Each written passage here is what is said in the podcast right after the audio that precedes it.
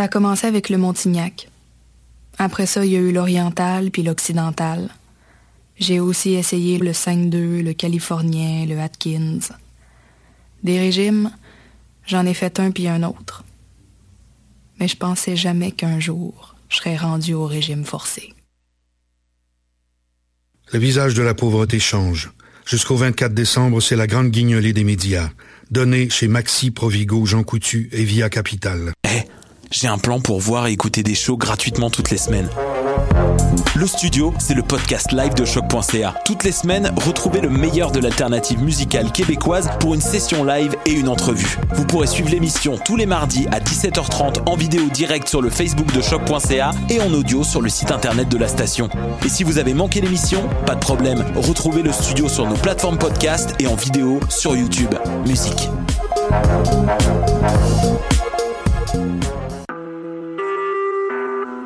Vous écoutez Choc pour sortir des ondes.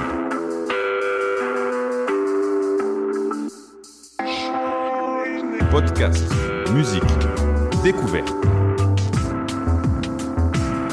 Sur choc.ca. La musique au rendez-vous. Chan boy, me a come back. Some of them, you said come on.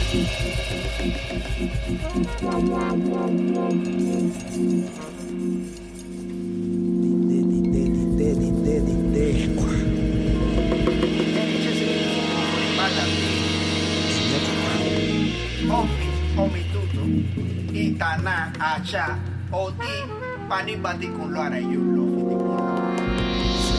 Thank you.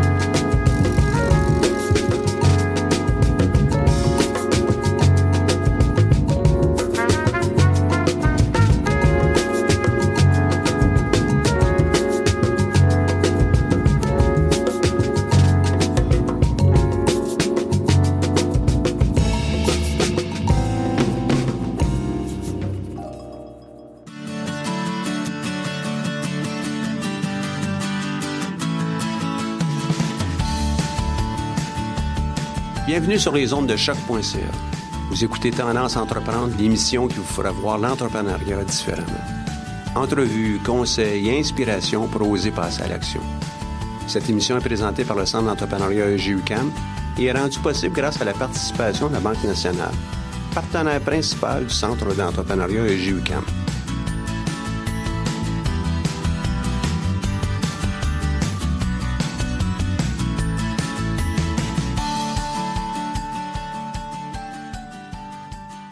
Bonjour, il me fait plaisir de vous présenter au cours des prochaines minutes l'enregistrement qui a été fait par Viviane Renard il y a ça quelques semaines qui porte sur l'entrepreneuriat social.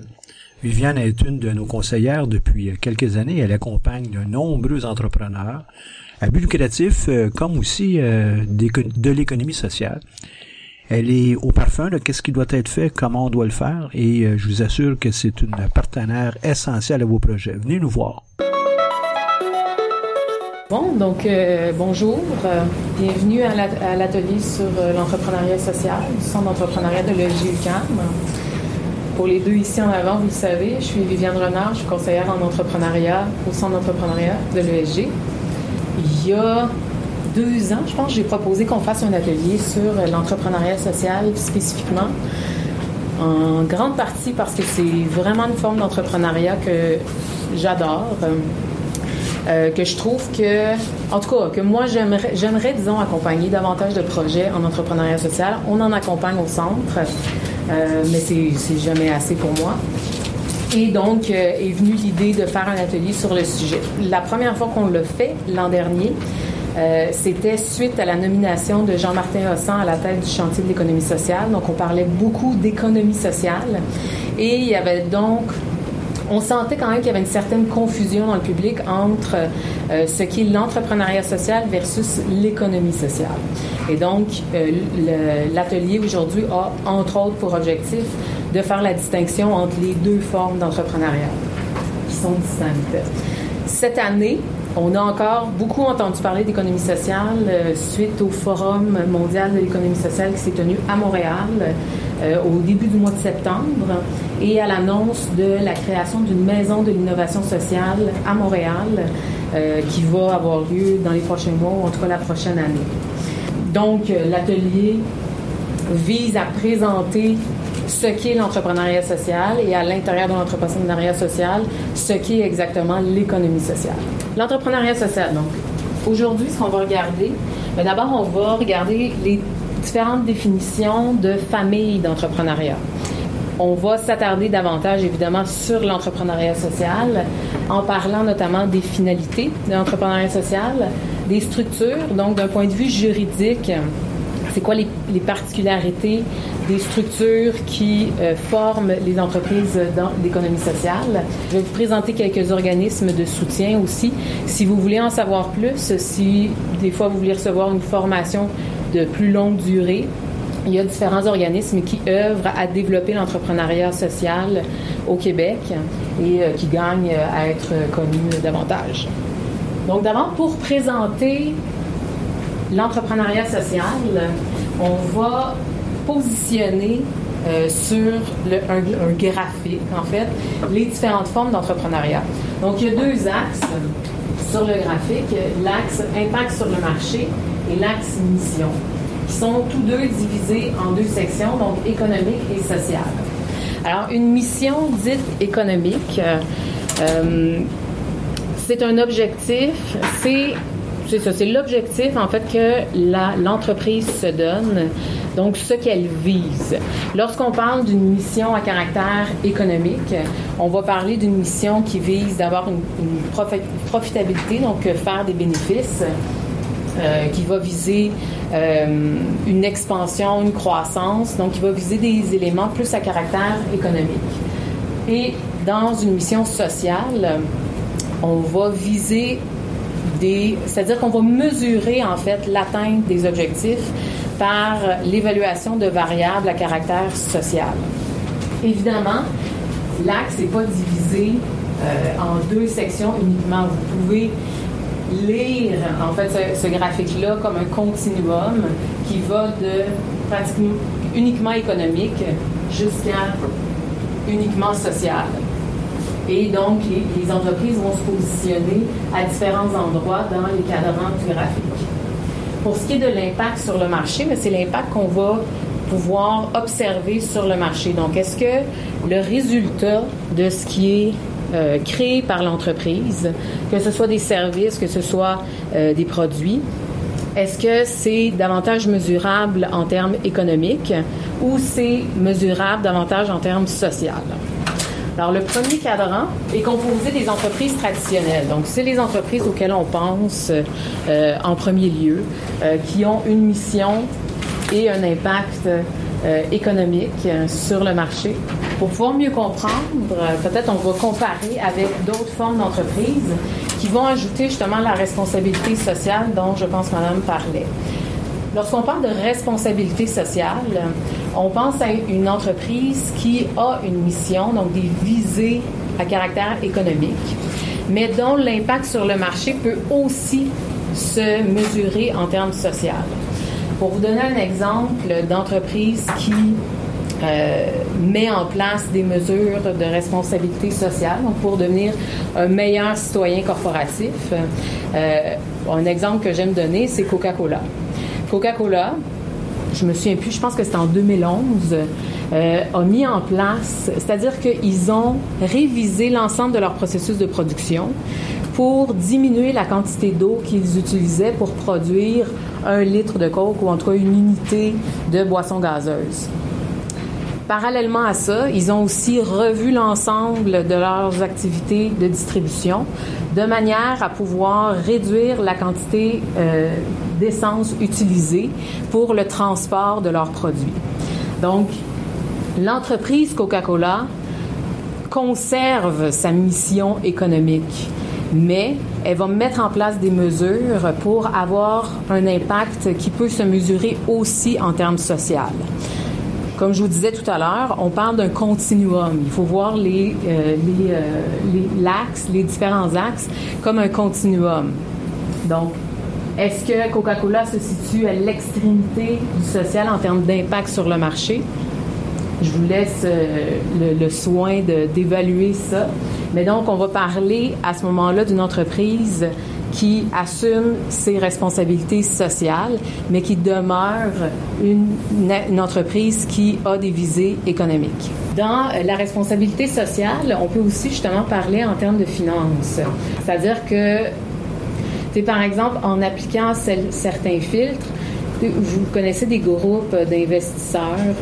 Euh, quand les entreprises investissent l'argent pour créer des fonds de retraite pour leurs employés, euh, ils peuvent appliquer des mesures de responsabilité sociale, c'est-à-dire par exemple appliquer un filtre négatif, c'est-à-dire qu'ils vont retirer de leurs investissements des euh, fonds qui euh, proviennent ou ils vont refuser en fait par exemple d'acheter des entreprises qui des, parts d'entreprises qui financent par exemple les, les, armes, les armes à feu. Euh, donc, plutôt que d'investir dans ce type d'entreprise-là, ils vont investir dans des entreprises qui correspondent davantage à leur mission. Et là aussi, on va parler de responsabilité sociale des entreprises des mesures euh, mises en place pour la transparence. Par exemple, il y a des pays euh, où la transparence n'est pas, euh, disons, de mise. Lorsque les entreprises canadiennes vont s'établir dans ces pays-là, une mesure de responsabilité sociale serait, par exemple, d'appliquer des normes de transparence qui vont au-delà de ce qui est, commun sur le marché. Lutte à l'exploitation et à la corruption, bon, c'est d'autres mesures qui sont mises en place. Maintenant, je vais passer à l'autre cadran qui est comme, si on veut, un autre extrême, euh, qui est l'extrême, en fait, de euh, l'entreprise traditionnelle. Donc, une entreprise qui a une mission sociale euh, et dont l'impact se mesure en termes sociaux sur le marché. Donc, l'action communautaire, vous les connaissez euh, surtout pour, on, les appelle communément les organismes communautaires. Ce sont des entreprises, d'un point de vue juridique, hein, qui offrent des services à des populations dites vulnérables, qu'on pourrait, euh, en tout cas, qui, qui, vont résoudre une problématique euh, sociale et qui vont en faire qui vont faire de la résolution de cette problématique-là l'objet de leur mission. Alors, pour vous donner un exemple, ben, Suicide Action Montréal, c'est un organisme communautaire qui a évidemment une mission sociale et dont l'impact sur le marché se mesure en termes sociaux. On pourrait difficilement imaginer que des personnes qui souffrent euh, de dépression ou de, difficultés, en tout cas au niveau euh, euh, mental, c'est qu'on puisse leur demander de payer un prix pour recevoir un service ou pour recevoir un produit qui pourrait leur permettre euh, de, changer leur situation. Et c'est donc pour ça, en fait, que les organismes communautaires existent. La Piole, c'est une maison des jeunes qui accueille des jeunes donc de 12 à 17 ans pour leur faire faire des activités c'est aussi un lieu de rassemblement de ces jeunes-là qui permet d'organiser des activités de sensibilisation auprès des jeunes. Et donc, encore une fois, ce serait difficile d'imaginer qu'on cherche à euh, avoir une, mission sociale euh, en lien avec ce type d'activité-là. Évidemment, il y a toute une économie autour euh, des jeunes, mais les maisons des jeunes sont là pour accueillir les jeunes et les sensibiliser à différentes problématiques. Et on arrive donc, oui, c'est ça, avant de vous présenter l'entrepreneuriat social comme tel, je voulais glisser sur l'entrepreneuriat collectif. Donc, dans l'entrepreneuriat collectif, il y a le terme collectif. Alors, on parle d'une forme d'entrepreneuriat qui se déroule en groupe. Et en groupe, c'est-à-dire que la gestion de l'entreprise se fait en groupe. Il y a une forme de démocratie qui est associée à l'entrepreneuriat collectif. Démocratie, par contre, qui prend différentes formes en fonction de la forme juridique de l'entreprise. Euh, des exemples d'entrepreneuriat collectif, ben, il y a le Mountain Equipment Co-op, qui est né du désir, je pense que c'était des alpinistes au départ, mais je suis pas sûre, en tout cas, c'était des gens qui pratiquaient, des activités de plein air et pour qui c'était très difficile d'avoir accès à du matériel euh, de qualité à un prix raisonnable. Et donc, ils se sont regroupés ensemble et ont trouvé une solution qui était de créer leur propre entreprise, qui est une coopérative dans ce cas-ci, euh, pour amener du matériel de qualité à un prix raisonnable au Canada. C'est ça. La euh, coopérative Touski, c'est un restaurant qui est dans le centre-sud, je crois, si je suis pas trop mêlée en termes géographiques. Euh, c'est un restaurant qui est ouvert, euh, entre autres, aux familles, mais qui est accessible aussi à la population du centre-sud, population qui, euh, qui peut être considérée en tout cas comme vulnérable ou en tout cas qui vit certains problèmes de pauvreté. Maintenant, au niveau de tout ce qui, ce qu'il y a de particulier, c'est que eux, en plus d'appartenir à l'entrepreneuriat social, ils appliquent dans leur processus de gestion euh, c'est-à-dire l'autogestion. Alors, quand on parle, parce que peut-être des fois vous avez déjà entendu parler d'autogestion, de gestion participative, ça ne fait pas partie des grandes familles de. Ce sont des méthodes de gestion qui sont appliquées à l'intérieur de l'entreprise suite à une décision prise par les gens qui s'occupent de l'entreprise ou qui la, qui la possèdent. Euh, la gestion participative peut être appliquée dans différentes formes d'entreprise. La co-gestion est généralement entre, employée dans des formes d'entrepreneuriat collectif, mais c'est vraiment une décision qui provient, c'est pas quelque chose qui est lié automatiquement ou qui vient automatiquement avec l'entrepreneuriat collectif. Donc, je vais présenter plus tard dans les formes juridiques les différentes formes de coopératives et euh, ce qu'est un OBNL. Je vais euh, donc y revenir plus tard. Bref, l'entrepreneuriat collectif, euh, c'est un groupe de personnes qui s'unissent pour trouver une solution qui est faite par et pour des personnes. Donc, l'idée, c'est vraiment d'impliquer le consommateur ou en tout cas une partie prenante euh, qui a un besoin à l'intérieur même de l'entreprise pour générer la solution à la problématique à la problématique identifiée. Ce qui nous amène donc à l'entrepreneuriat social. Donc, l'entrepreneuriat social, on parle d'une mission à caractère social, qui a des visées sociales et donc qui se concentre sur un besoin qui est non seulement perçu par le client, mais qui est aussi perçu par les personnes qui démarrent le projet, c'est-à-dire un besoin qui est d'ordre ben, social. Euh, et son impact, donc par conséquent, euh, ben, son impact peut être mesuré en termes social, et c'est là que le continuum devient assez important, mais va demeurer un impact économique essentiellement. C'est-à-dire qu'en entrepreneuriat social, malgré le fait qu'on a une mission à caractère social, on va chercher à avoir une rentabilité, on va chercher à générer des, créer des emplois, euh, on peut avoir des bénéfices, on peut avoir toutes sortes de, toutes sortes de résultats qui s'apparentent euh, à ceux obtenus par les entreprises traditionnelles. Donc, euh, des exemples, ben, je pense que je vais, je vais parler de l'entreprise qui, en fait, qui, qui, a émané des services du centre d'entrepreneuriat, c'est-à-dire que c'est un entrepreneur qu'on a accompagné au centre d'entrepreneuriat, euh, qui est Aquartis, donc euh, à, à pour vous. Euh, qui est une entreprise qui fait le recyclage des eaux grises. Donc, quand vous allez aux toilettes, quand euh, vous prenez votre bain, euh, vous utilisez les lavabos, il y a de l'eau sale qui sort.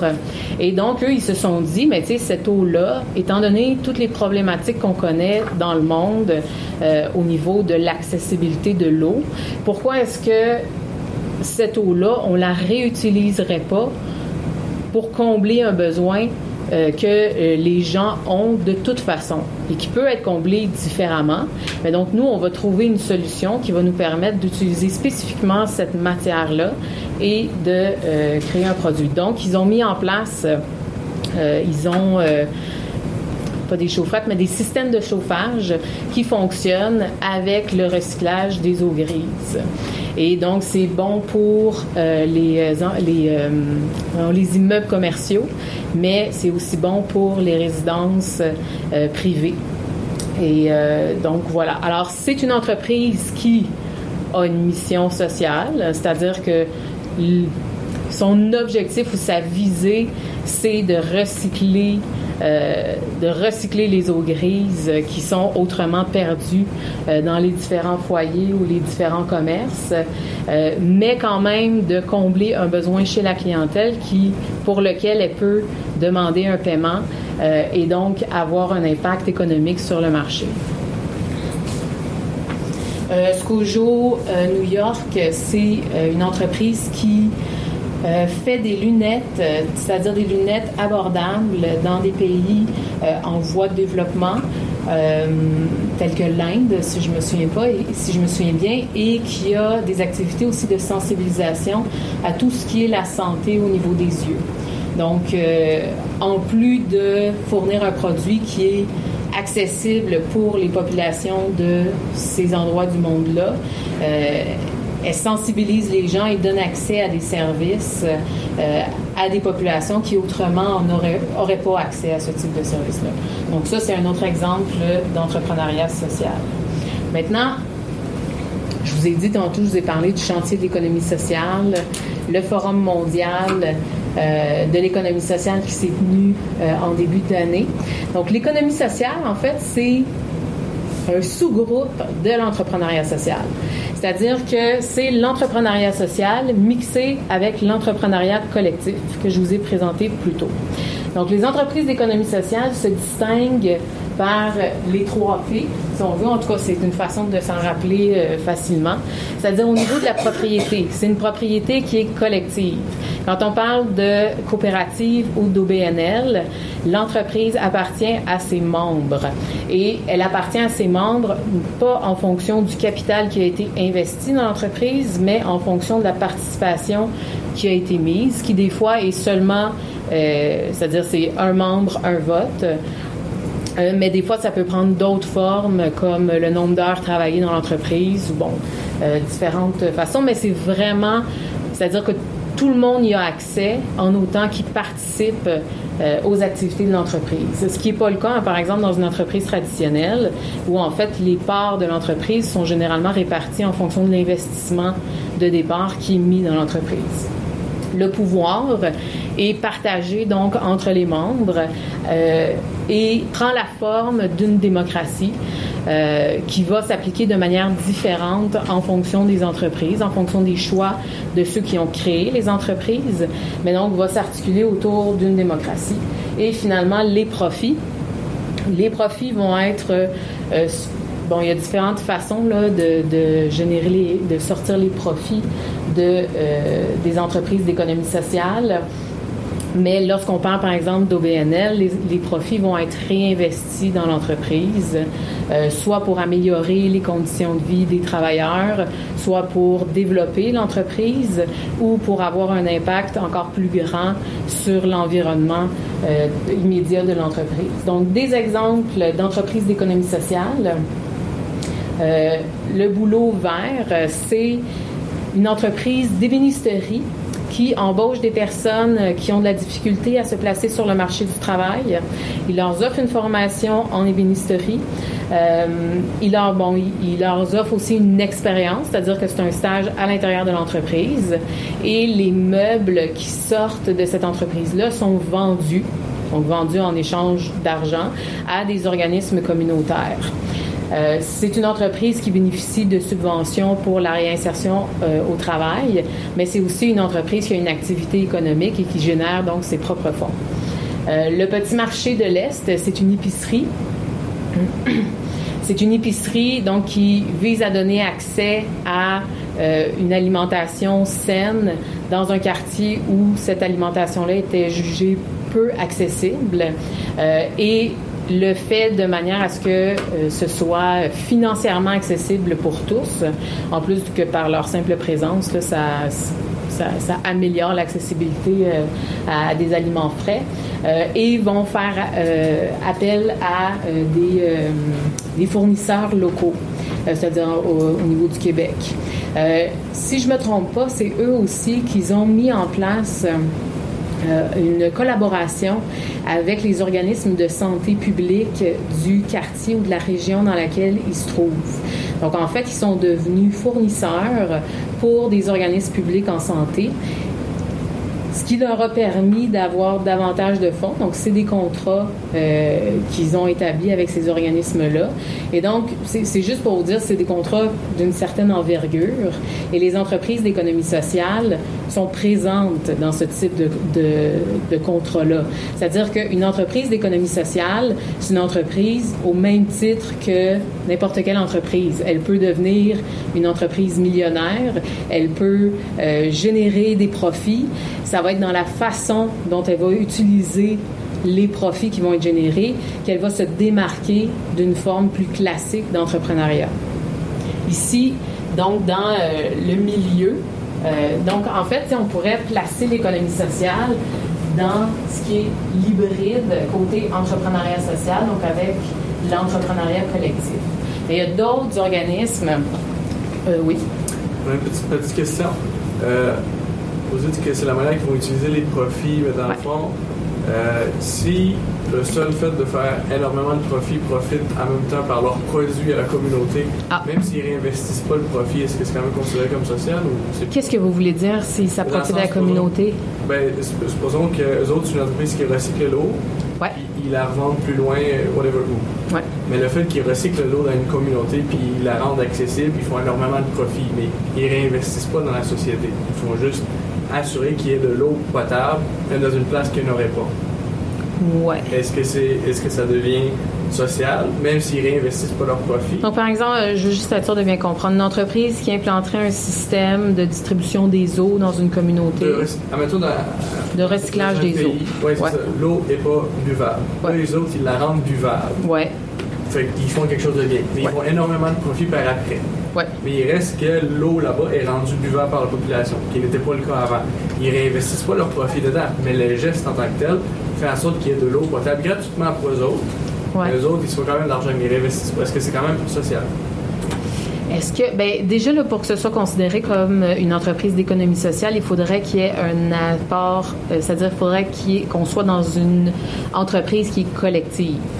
C'est-à-dire que euh, si on est dans une coopérative, par exemple, ça peut être une coopérative, ce que je verrais là, dans votre cas, euh, une coopérative d'utilisateurs. Donc, les gens, par exemple, de la communauté qui euh, s'unissent pour créer une entreprise dans le but de rendre potable l'eau sur leur territoire et qui euh, ont donc des, activités économiques à travers ça, parce que l'eau, après ça, ils vont la vendre, c'est ça?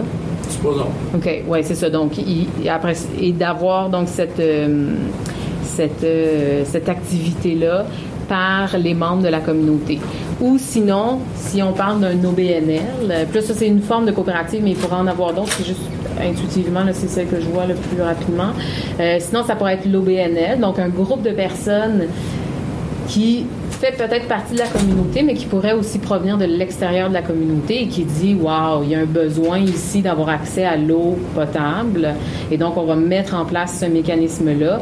Mais les profits qui vont être générés par cette entreprise-là ne seront pas remis à ceux qui vont initier le projet d'entreprise ces gens-là dans un OBNL qui sont à la tête euh, de l'entreprise vont être bénévoles, mais peuvent aussi être dédommagés pour certains euh, certaines des fonctions qui vont, c'est-à-dire pas des fonctions, mais certaines des, éléments liés à la tâche. C'est par exemple si on va se déplacer souvent, ben, ils peuvent être dédommagés pour leur transport, tout ça, mais c'est pas une rémunération comme telle pour euh, leur euh, service et c'est surtout pas une rémunération en fonction de la quantité de produits vendus ou de la réussite économique du projet. Est-ce que ça répond à votre question? Euh, ben, un peu, pas, pas totalement. OK. Parce que vous parlez surtout d'OBNL et coopérative. Je sais pas si tu veux ajouter quelque chose. Ouais. Non. Mais dans le sens que si euh, moi demain je fonde une entreprise qui euh, tout d'un coup, c'était pas le but initial, mais tout d'un coup, a fait quelque chose de bien pour une communauté. Ouais elle se fait du profit par le fait même, parce que ça devient économique, sans que ce soit bénévole, coopératif, ouais. n'importe qui. Donc, d'être vraiment dans l'entrepreneuriat social, à ce moment-là, ça dépendrait de c'est quoi votre mission. C'est quoi le cœur de ce que vous souhaitez réaliser? Parce qu'une entreprise, effectivement, une entreprise en entrepreneuriat social euh, va être privée, c'est-à-dire qu'elle va être détenue par les personnes qui vont avoir investi dans l'entreprise. Et les profits générés par cette entreprise-là, il n'y a pas de, euh, de règles qui vont, euh, qui vont contraindre les propriétaires de l'entreprise à euh, une utilisation particulière des profits. Ils peuvent se les mettre dans les poches. Par contre, dans quelle mesure est-ce que la, la visée que vous avez elle est sociale. Ça, ça va distinguer si vous êtes dans l'entrepreneuriat social ou peut-être que vous êtes dans une entreprise traditionnelle qui assume un certain nombre de responsabilités sociales. Puis encore là, si la visée est purement économique, même si ça donne accès à l'eau à certaines personnes, sans porter de jugement, là, parce que là, on n'est pas dans, dans le jugement, mais je pense qu'on peut être une entreprise traditionnelle, c'est-à-dire avoir des visées économiques, avoir un impact sur le marché qui est économique, mais effectivement que ça améliore la qualité de vie euh, des gens qui sont autour. C'est ça. Okay, dans un cas comme celui-ci, ça pourrait être économique? Euh, ça, ça, ça, pourrait entrer dans les deux. Ça dépend vraiment de c'est quoi votre visée okay. au départ. Euh, J'aimerais ça vous donner un exemple. Et d'ordinaire, pour une création d'entreprise, lorsqu'on est en, en économie sociale, le but n'est pas de faire de l'argent et euh, on la constitue, cette entreprise, pour, si elle fait des profits, si elle a des surplus, pas des profits, des surplus, euh, ben, ils sont reversés dans l'organisation pour être capable de donner davantage de services ou de demander moins de subventions. Okay? Euh, par exemple, une maison de jeunes, puis on est très populaire, la raison d'être d'une maison de jeunes, c'est à vocation euh, communautaire. Hein? C'est dans le secteur communautaire en haut, là. OK? Euh, on n'est pas là pour faire de l'argent, mais on est chanceux, on est en fait de l'argent parce qu'on a beaucoup plus de dons qu'on a de jeunes. Ben, c'est pour être reversé dans la communauté. Puis on aurait peut-être même un règlement qui nous dirait si jamais on avait des surplus, qu'est-ce qu'on va faire avec les surplus? Pour peut-être aider une autre maison de jeunes parce que la mission est semblable. Okay, donc ordinaire, on, pas, on, on, est en bas dans le côté économique, là, dans, dans, ce diagramme-là. En bas, c'est économique, c'est soit traditionnel ou entrepreneurial social. Ben, dans le secteur communautaire, on fait des profits, mais on le verse dans la communauté. Par exemple, avec l'eau, ben, notre raison d'être serait peut-être d'amener de l'eau à la communauté parce qu'on a besoin d'eau pour vivre. Euh, on fait des surplus parce qu'on vend de l'eau à des pauvres. Tu sais, ça ne marchera pas là, dans le fond aussi. Okay? Les chances qu'on fasse des profits euh, auprès d'un village africain qui a besoin beaucoup d'eau, sans son petite pommade. Oui, c'est ça, c'est ça. Mais effectivement, pour le, les biens de l'exemple, mais euh, je pense que j'ai trouvé peut-être un exemple. Il y a une entreprise en Europe qui s'appelle Day by Day, qui est une, euh, une épicerie zéro déchet. Donc, ils sont sous forme de franchise. Je pense, une centaine de franchises à travers l'Europe. Et donc, eux, leur désir, c'est de diminuer la quantité de déchets dans, la, dans les communautés dans lesquelles ils travaillent.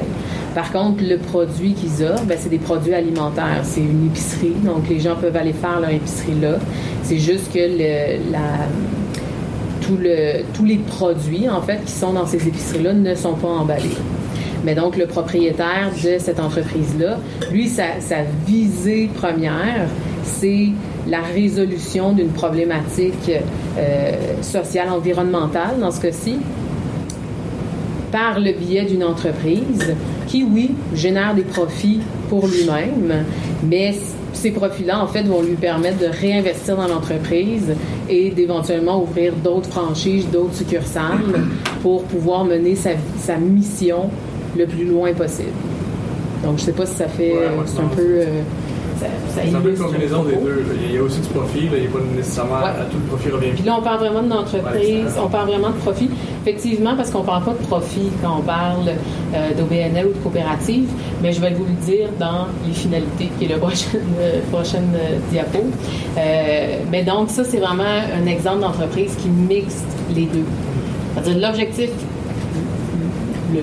l'entrepreneur qui est derrière cette entreprise-là, lui, visait la réduction des déchets. Maintenant, la réduction des déchets, c'est beau. Qu'est-ce qu'on organise comme activité pour permettre cette réduction-là? Ben, on vient, en quelque sorte, en tout cas, tenter de remplacer l'industrie euh, alimentaire pour en faire une industrie qui est zéro déchet, ou en tout cas dans laquelle il y a moins de déchets. Donc, euh, donc, euh, c'est ça. Fait que dans les organismes hybrides, euh, on trouve ben, toutes sortes euh, d'autres organismes, organismes à vocation philanthropique, à vocation culturelle.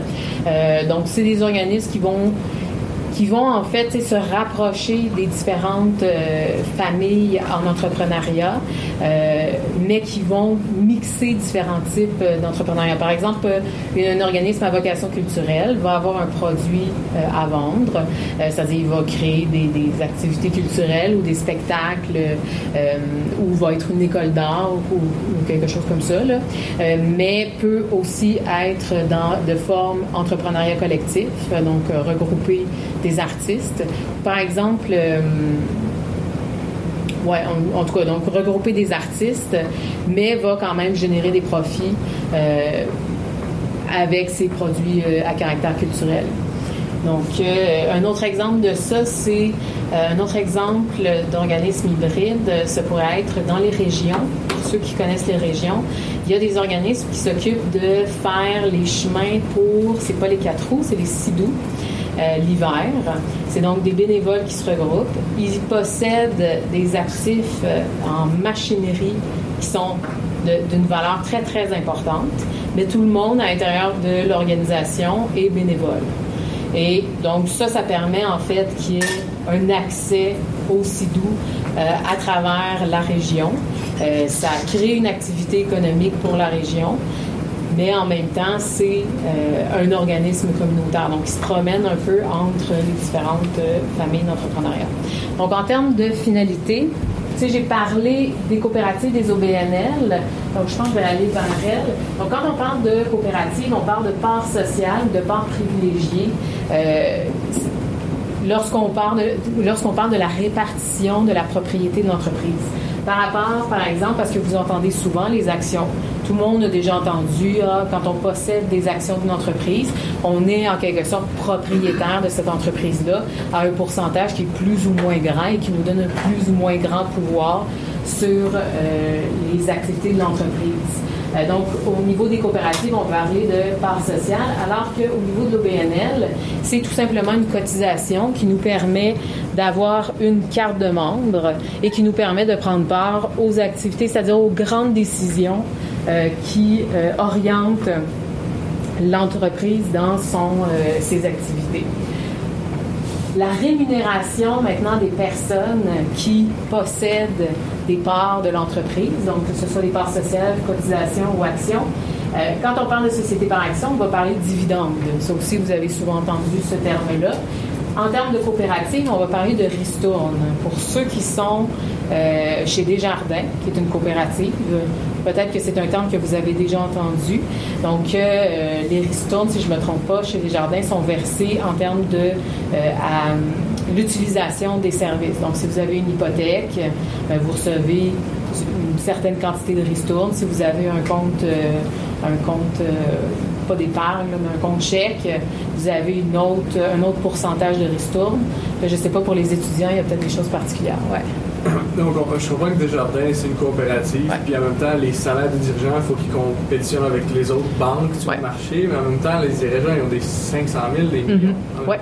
Mais c'est ça qui fait, c'est ça qui est, qui est, important, puis moi, je trouve que c'est pour ça, entre autres, que c'est important de parler d'entrepreneuriat social puis d'économie sociale, c'est que euh, dans les organismes communautaires, même dans les organismes communautaires, on peut, il peut y avoir des salaires qui sont importants si on considère que la personne amène cette valeur-là dans l'entreprise.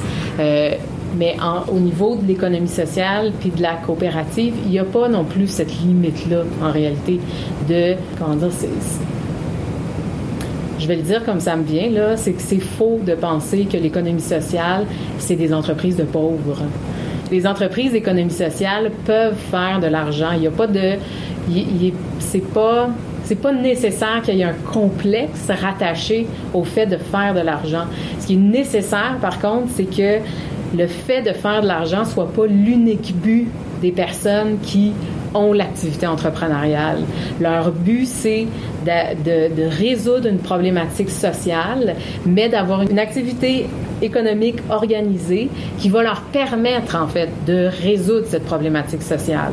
Donc, ça mixe en quelque sorte le moi, des fois, peut-être pour l'illustrer encore, euh, de dire, tu sais, quand on a le sentiment que quelque chose doit ça devrait être comme ça.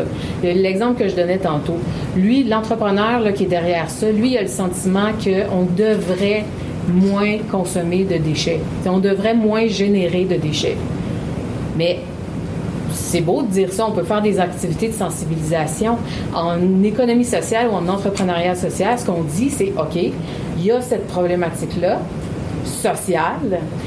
Qu'est-ce qu'on va faire comme activité économique? Autour de pour résoudre cette problématique-là?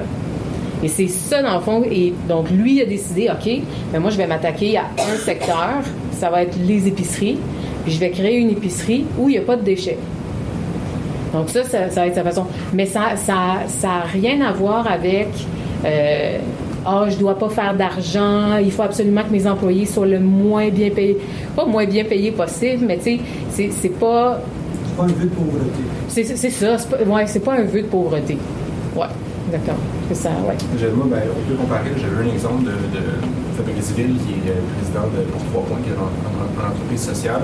Il disait justement, tu sais, c'est exemple ton entreprise. Lui, son entreprise couvre Montréal au complet. Puis il dit quand j'ai des lettres envoyées par la poste ou des trucs comme ça, ben, je peux pas juste acheter une imprimante à 20 Il faut que j'achète une imprimante à 1000 qui, qui permet de pouvoir envoyer ça. c'est la même chose. Si tu rapportes quelque chose dans l'entreprise, si tu payes 1000 exemple, par mois ou par semaine, exemple, quelque chose comme ça, ben, c'est que tu vaux quelque chose c'est ton rapport à l'entreprise. C'est exemple, ton entreprise peut permettre à plusieurs choses de grossir. Exemple, ton entreprise de, d'aliments sans, sans, emballage, ben, de grossir, puis vraiment de pouvoir apporter une mission à un, plus gros degré, mais que toi, tu vaux beaucoup. Ben, c'est ce qui t'encourage juste à pouvoir vivre. Tu, je veux dire, un imprimante, comme si tu ne payes pas d'électricité, l'imprimante ne marche pas, ben, si tu ne pas, ben, tu peux pas. C'est ça. Puis effectivement, plus les entreprises d'économie sociale ou d'entrepreneuriat social deviennent, prennent de l'ampleur. Et ça, c'est, un puissant fond de discussion entre les acteurs de l'économie sociale. Donc, plus ces entreprises-là prennent de l'ampleur, plus elles sont, euh, comment dire, elles sont en compétition avec des entreprises dites traditionnelles.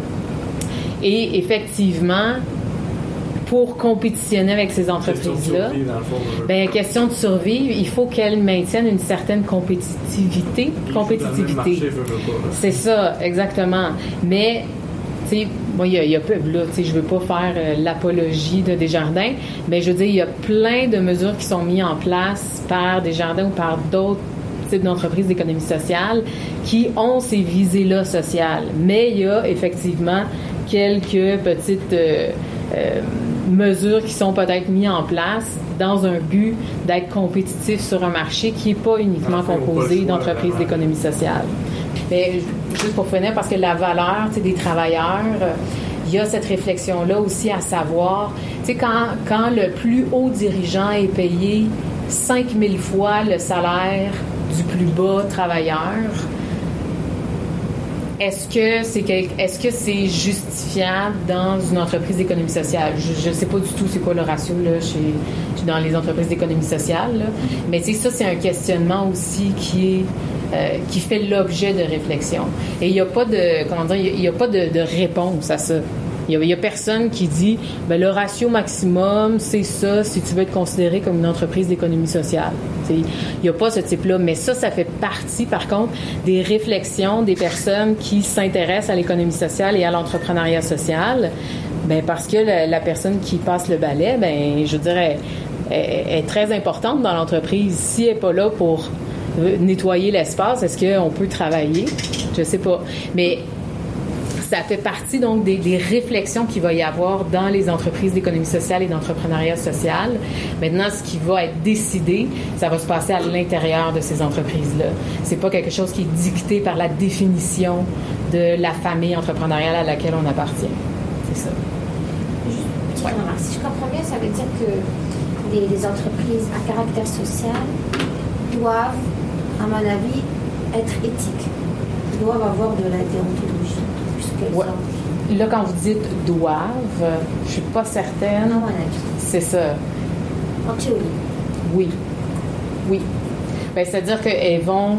ben, doivent, c'est parce que si vous faites euh, référence à ce que la loi dicte, je pense pas qu'elles doivent plus être éthiques de par la loi que les entreprises traditionnelles, hein, parce que je veux dire, il y a quand même une certaine éthique et qui est une éthique qui, est, euh, comment dire, qui prend différentes formes dans les différents secteurs d'activité. Euh, tu sais, par exemple, j'étais bien surprise d'apprendre que euh, les, cargos qui euh, naviguent d'une mer à l'autre, avant de passer d'une mer à une autre, doivent nettoyer l'ensemble de euh, leur, euh, bateau et tout ça pour être sûr de ne pas contaminer l'environnement dans lequel ils arrivent. Mais ça, je veux dire, c'est ben, premièrement, c'est propre à ce secteur-là. Euh, puis là, peut-être je l'explique pas bien, là, ça se peut. Mais donc, c'est propre à ce secteur-là, mais c'est bon pour toutes les entreprises. C'est une réglementation, c'est une obligation à faire. Euh, maintenant, ce que je dirais, c'est peut-être que les, les entreprises d'économie sociale et en entrepreneuriat social vont chercher à aller plus loin que ce qui est obligatoire, mais ils vont chercher à mettre en place euh, leurs propres normes d'éthique en bas desquelles ils ne voudront pas aller, même si ce pas des normes qui sont exigées par euh, les, les organismes réglementaires. Donc, euh, OK, alors effectivement, c'est le moment où je vous disais que lorsqu'on parle de société par action, on parle de bénéfices ou de profit, mais lorsqu'on parle de coopérative ou d'OBNL, on va parler davantage de trop perçu. Et encore là, ben, peut-être que je l'ai assez dit, mais ça n'empêche pas les coopératives ou euh, les OBNL euh, d'avoir des trop perçus, mais d'accumuler aussi ces trop perçus-là.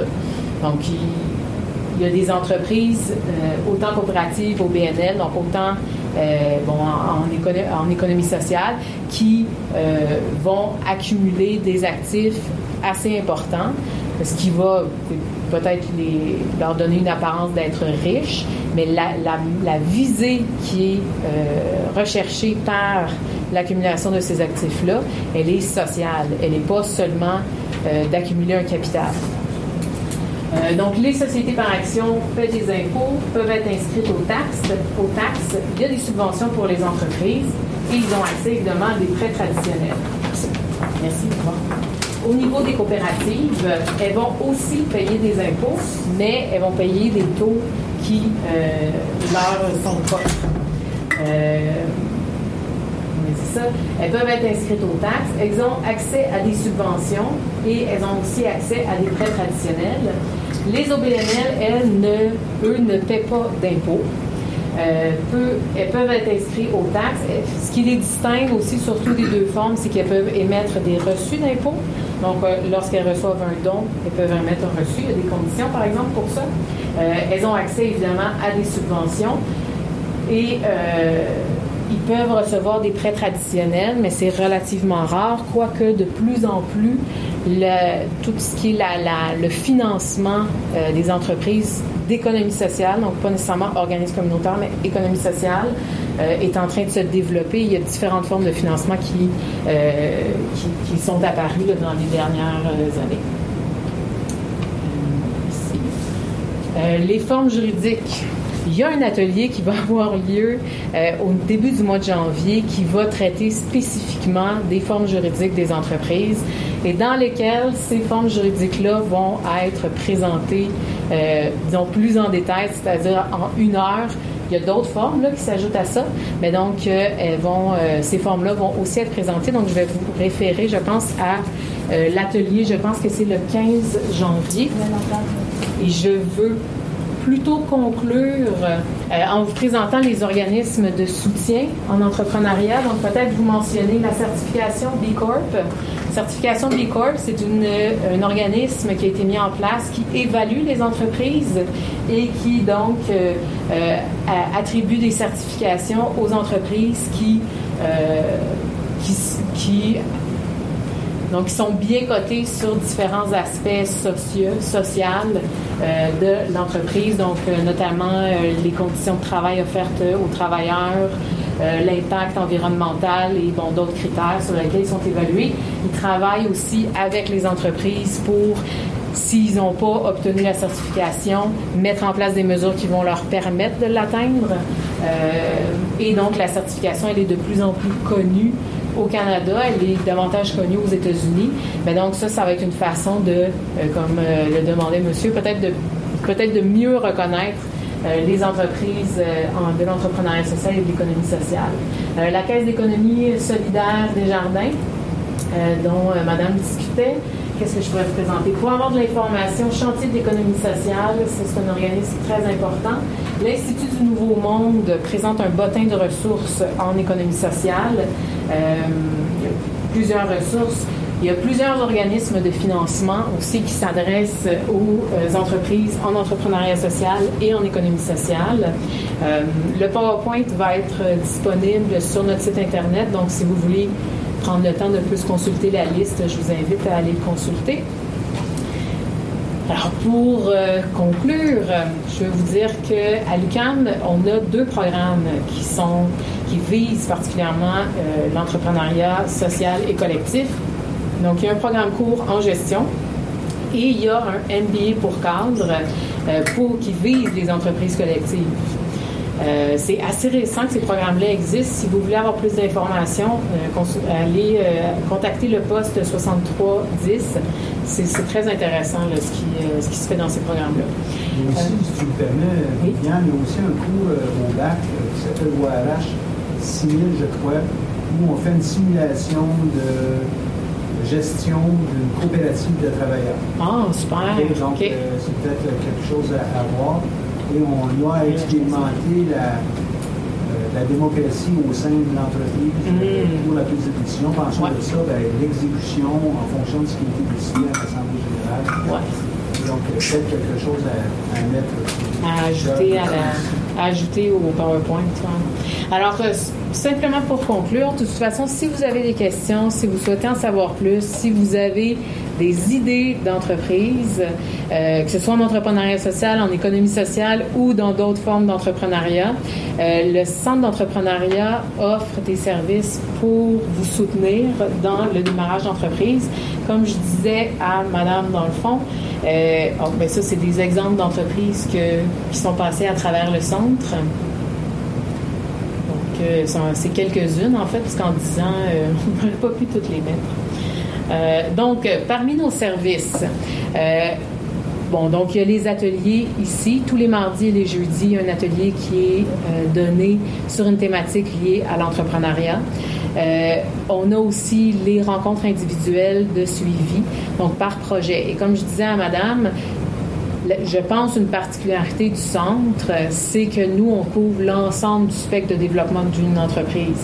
C'est-à-dire que si vous souhaitez devenir entrepreneur, vous pouvez, mais que vous ne savez pas nécessairement vous n'avez pas nécessairement même d'idée, en fait, d'entreprise que vous souhaiteriez démarrer, vous pouvez venir nous rencontrer, puis on va vous aider à trouver votre idée d'entreprise. Si vous avez des idées, vous cherchez à évaluer laquelle des idées est la plus appropriée pour vous, on est aussi là pour vous accompagner dans votre réflexion. Euh, et évidemment, on accompagne pour euh, l'élaboration du modèle d'affaires, la rédaction du plan d'affaires, la recherche de financement et le coaching au démarrage. Euh, des exemples de nos prochains ateliers. Donc, c'est le 12 janvier pour les formes juridiques. Quelle forme juridique choisir pour mon entreprise? où ils vont discuter les différentes formes possibles. on a aussi le bulletin de tendance entreprendre si vous voulez en savoir plus sur nos activités. Vous pouvez aussi consulter notre site web ou nous écouter à choc.ca toutes les semaines. Je vous remercie beaucoup de votre attention.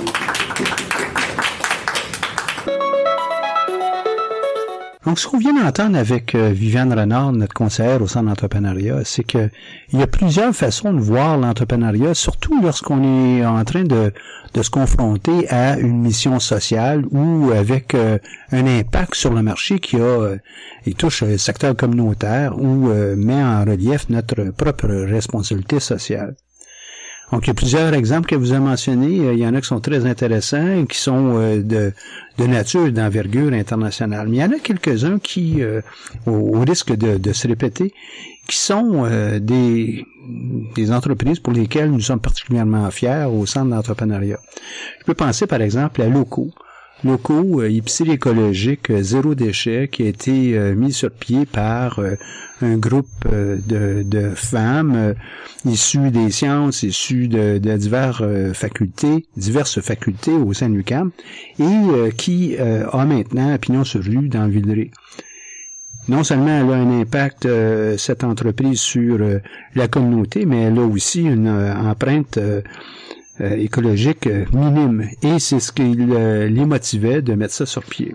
Une autre entreprise dans le domaine de l'éducation, Apprentix, mis sur pied encore une fois par de, de, jeunes femmes qui sont issues de la faculté de l'éducation et qui touchent l'apprentissage assisté pour les étudiants qui ont besoin d'aide, des élèves qui ont besoin d'aide. Euh, je trouve ça euh, comme projet quelque chose qui est vraiment très intéressant, alliant tant technologie, euh, connaissance du monde de l'éducation, mais aussi connaissance des problèmes qui peuvent être vécus par des jeunes. Donc, on voit que on veut avoir un impact qui va au-delà de d'un simple gain économique traditionnel. On va au-delà. Une autre entreprise euh, qui euh, se démarque et qui est en existence avec euh, deux doctorants, deux, deux, deux doctorants, oui, un qui est en train de faire son postdoc, aussi des gens à la maîtrise en kinésiologie, Neuromotrix, qui vise à fournir des exercices intéressants pour des personnes qui ont, sont en perte d'autonomie à cause de problèmes de dégénérescence neurologique. Ils ont répertorié des centaines, voire des milliers de, d'études pour pouvoir déterminer quels sont les meilleurs exercices physiques pour euh, ces gens qui sont atteints de, euh, de divers euh, problèmes. Je trouve ça très, très intéressant. Une autre entreprise, vous avez sans doute entendu parler, Execo, E-X-E-K-O, et cette entreprise vise à aider des communautés par le biais de médiation et euh, les euh, accompagne tant euh, une partie que l'autre pour pouvoir élever des solutions qui sont propres à, ces gens. Une autre, la clinique juridique Juripop. Clinique juridique qui vise à fournir des services juridiques à bon prix, sinon gratuitement, pour des communautés